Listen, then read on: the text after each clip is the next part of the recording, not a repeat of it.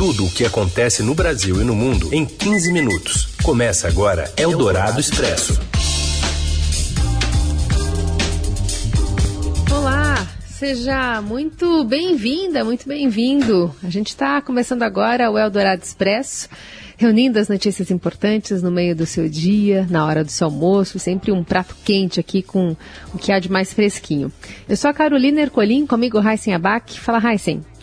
Oi, Carol, boa tarde para você, boa tarde, ouvinte que está com a gente no FM 107,3 da Eldorado ao vivo ou em qualquer horário, porque este programa também vira podcast.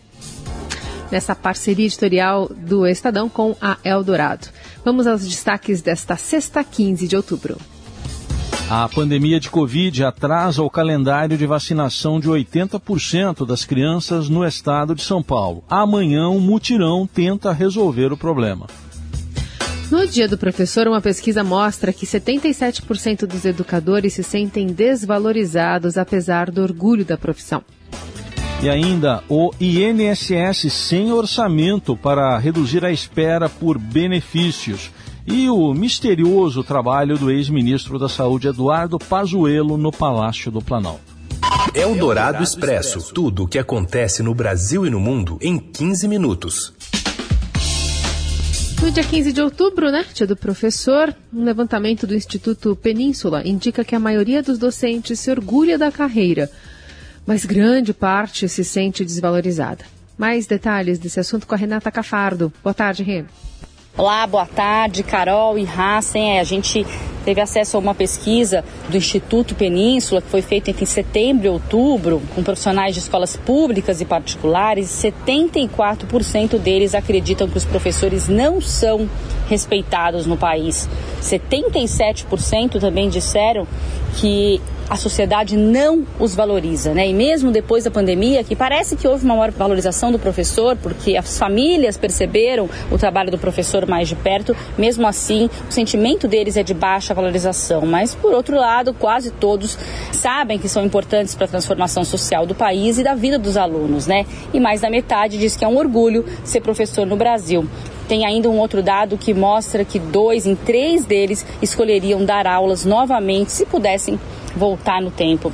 É isso aí, acho que falta a gente valorizar mais o professor no Brasil nesse dia hoje dos professores, uma valorização completa, não apenas de salário, que o salário é baixo, mas na pesquisa eles dizem que o que eles querem mesmo é condições de trabalho e reconhecimento. Um abraço, parabéns aos professores. Eldorado Expresso. Oito em cada dez crianças estão com o calendário de vacinação em atraso no estado de São Paulo. Esse grupo está entre os alvos prioritários do Dia V, um mutirão que será realizado neste sábado nos 645 municípios paulistas. A campanha também tenta regularizar a segunda dose da vacina anti-Covid, que está em atraso para mais de 4 milhões de pessoas. Desse total, 50% receberam a primeira dose da vacina da Pfizer e já podem ir aos postos, porque o intervalo para a segunda dose foi reduzido de 12 para 8 semanas pelo Ministério da Saúde. Em entrevista à Rádio Eldorado, a coordenadora do Plano Estadual de Imunização, Regiane de Paula, disse que a pandemia reduziu a procura por vacinas contra outras doenças. Nós temos queda de cobertura vacinais, a maioria das vacinas, a cada 10 crianças que foram até a unidade básica, 8 pelo menos estão com atraso de alguma vacina. E também amanhã nós vamos fazer a segunda dose da vacina do Covid. A gente está pretendendo completar o esquema vacinal, fazer também a aplicação de terceira dose. Mais de 5 mil postos estarão abertos das 7 da manhã às 7 da noite deste sábado em todo o estado de São Paulo. A população deve consultar a programação e os horários de funcionamento, porque varia de cidade para cidade, então deve consultar ah, nos sites da sua respectiva prefeitura. Eldorado Expresso. Proposta do governo para o orçamento do ano que vem ignora uma fila de espera do INSS e não prevê recursos para cerca de 1 milhão e 800 mil pessoas de processos que ainda aguardam resposta, com um custo que pode ir a 11 bilhões de reais. Os detalhes de Brasília com a Diana Tomazelli. Tudo bem, Diana? Boa tarde. Boa tarde, Heisen. Boa tarde, Carol. O governo federal ignorou uma eventual redução da fila do INSS nas suas projeções de despesas no orçamento de 2022. Hoje existe mais de 1 milhão e 800 mil pedidos aguardando uma resposta do órgão. O tema gera preocupação dentro e fora do governo porque o orçamento de 2022 já está extremamente pressionado. A proposta que foi enviada ao Congresso Nacional tem zero espaço dentro do teto de gastos, a regra que limita o avanço das despesas à variação da inflação e uma imensa lista de espera, que inclui a correção adicional de benefícios devido à inflação maior, a ampliação do Bolsa Família e emendas parlamentares para abastecer redutos dos congressistas em ano eleitoral. Simulações obtidas pelo Estadão apontam que a despesa adicional com a redução da fila poderia chegar a 11 bilhões de reais no ano que vem, considerando o valor médio dos benefícios deferidos, uma concessão média de 50% e uma redução gradual dessa espera. O governo tem um acordo com o Supremo Tribunal Federal, o Ministério Público Federal e órgãos de controle para regularizar os prazos de análise dos pedidos de benefício. Por causa disso, os técnicos avaliam que seria prudente considerar o desrepresamento da fila no orçamento de 2022, o que não foi feito. Os ministérios envolvidos não fornecem nenhuma projeção oficial de despesa com a regularização dos pedidos. Além disso, alguns desses prazos do acordo já estão sendo descumpridos.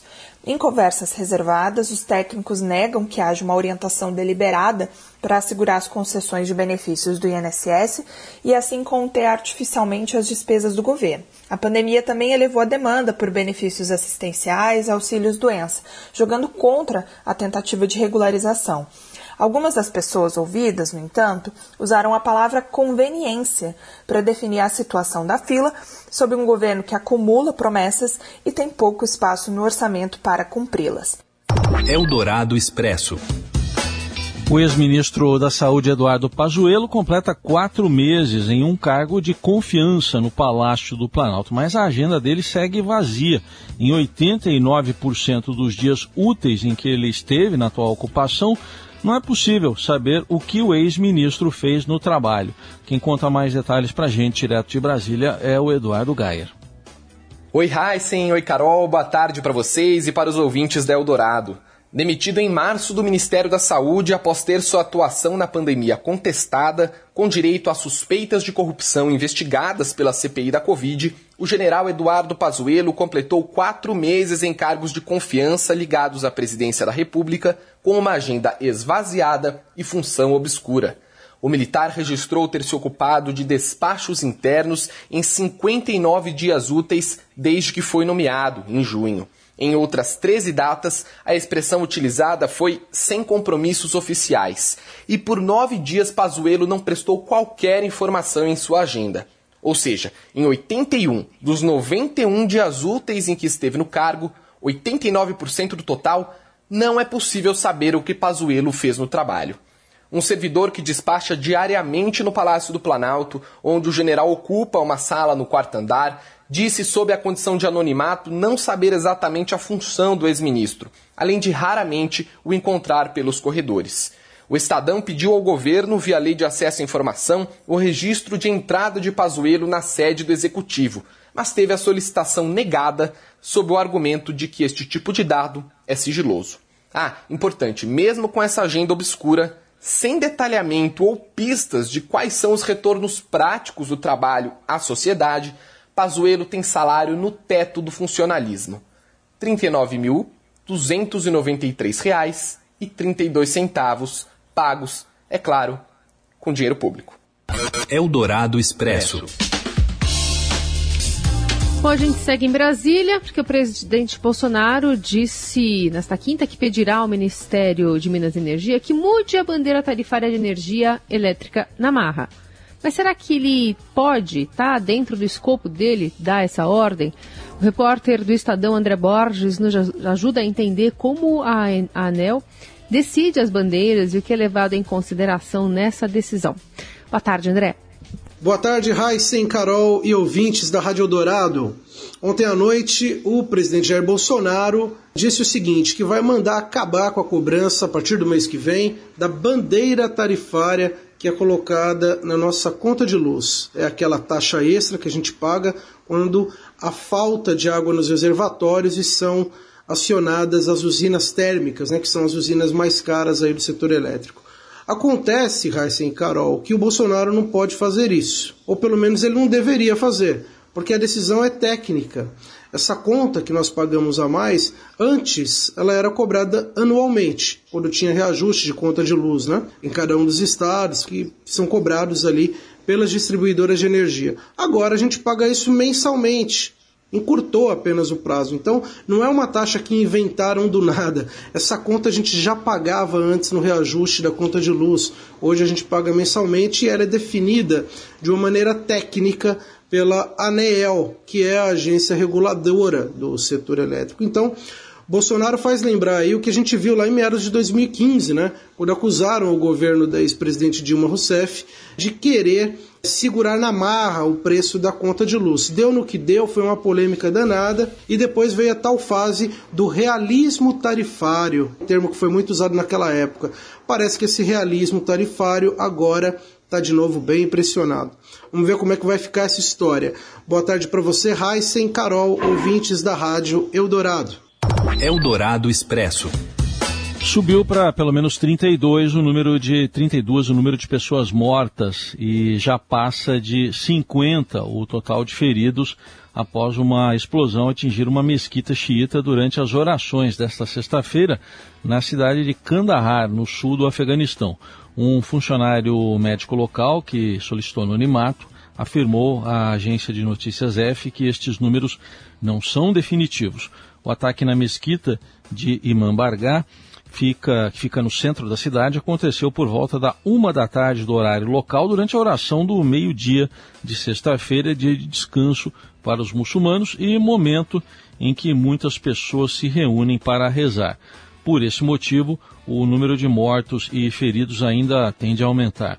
O balanço anterior relatou 16 mortos e 32 feridos, e uma testemunha disse que ouviu três explosões, uma no portão principal da mesquita, outra no Miradouro Sul e a terceira no local onde os adoradores se lavam. A origem da explosão ainda não é conhecida. Segundo a agência France Press, a mesquita estava lotada de fiéis no momento das explosões e pelo menos 15 ambulâncias estavam no local para prestar socorro. Na sexta passada, o Estado Islâmico Khorasan reivindicou a responsabilidade por um ataque a uma mesquita xiita em Kunduz, no norte do Afeganistão, que deixou dezenas de pessoas mortas. Foi o ataque mais mortal desde que as tropas americanas deixaram o país em 30 de agosto. Você ouve Eldorado Expresso.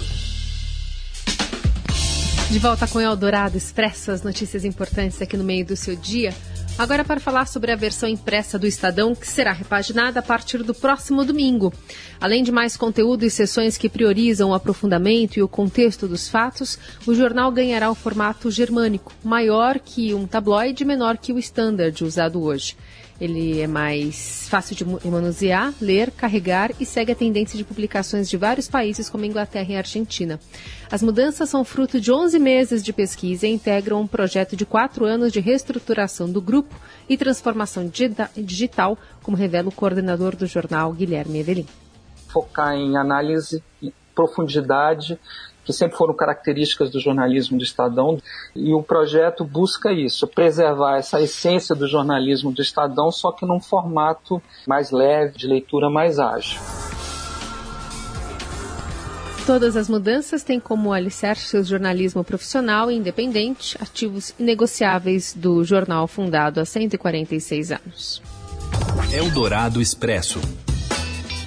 As seleções de vôlei do Brasil continuarão com seus técnicos agora que os contratos foram renovados pelo Comitê Olímpico Nacional.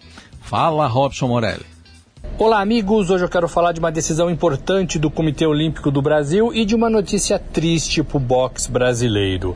Eu vou falar que o Comitê Olímpico do Brasil renovou os contratos de dois treinadores importantes do vôlei masculino e feminino do Brasil. José Roberto Guimarães continua à frente da seleção feminina de vôlei visando os Jogos Olímpicos de Paris por mais três anos. Vai fazer e vai continuar essa renovação importante no time feminino e da mesma forma o Renan Dalzotto continua à frente do time masculino, também fazendo uma renovação pensando em Paris 2024. Lembrando que Paris, a seleção da França, tem o Bernardinho no time masculino de vôlei. Se der Brasil e França no caminho dos Jogos Olímpicos, Brasil e França classificados, vai ser uma partida muito, muito interessante. A notícia triste fica pela morte de Miguel de Oliveira, campeão mundial de boxe do Brasil, morreu nesta sexta-feira aos 74 anos. Ele foi campeão mundial dos médios ligeiros do Conselho Mundial de Boxe em 1975. Ele sofria de um câncer no pâncreas, uma doença diagnosticada há mais ou menos três meses. Fazia quimioterapia, não resistiu e faleceu nesta sexta-feira. O boxe de luto, portanto, um personagem importante da história esportiva do Brasil, Miguel de Oliveira, que nos deixa aos 74 anos. É isso, gente. Falei. Um abraço a todos. Eldorado Expresso.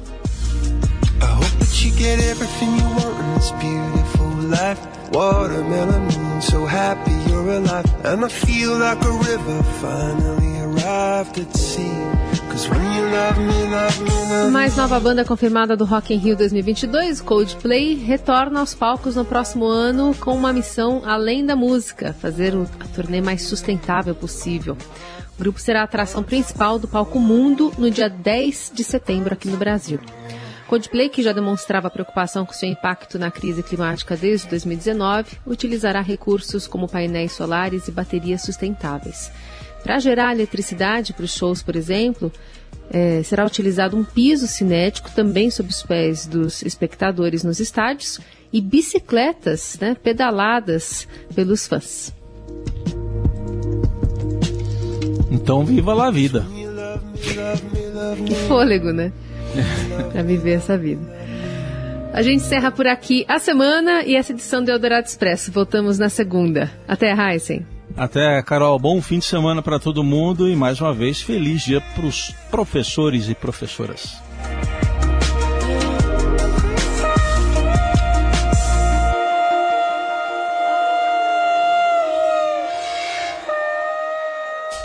Você ouviu Eldorado Expresso tudo o que acontece no Brasil e no mundo em 15 minutos.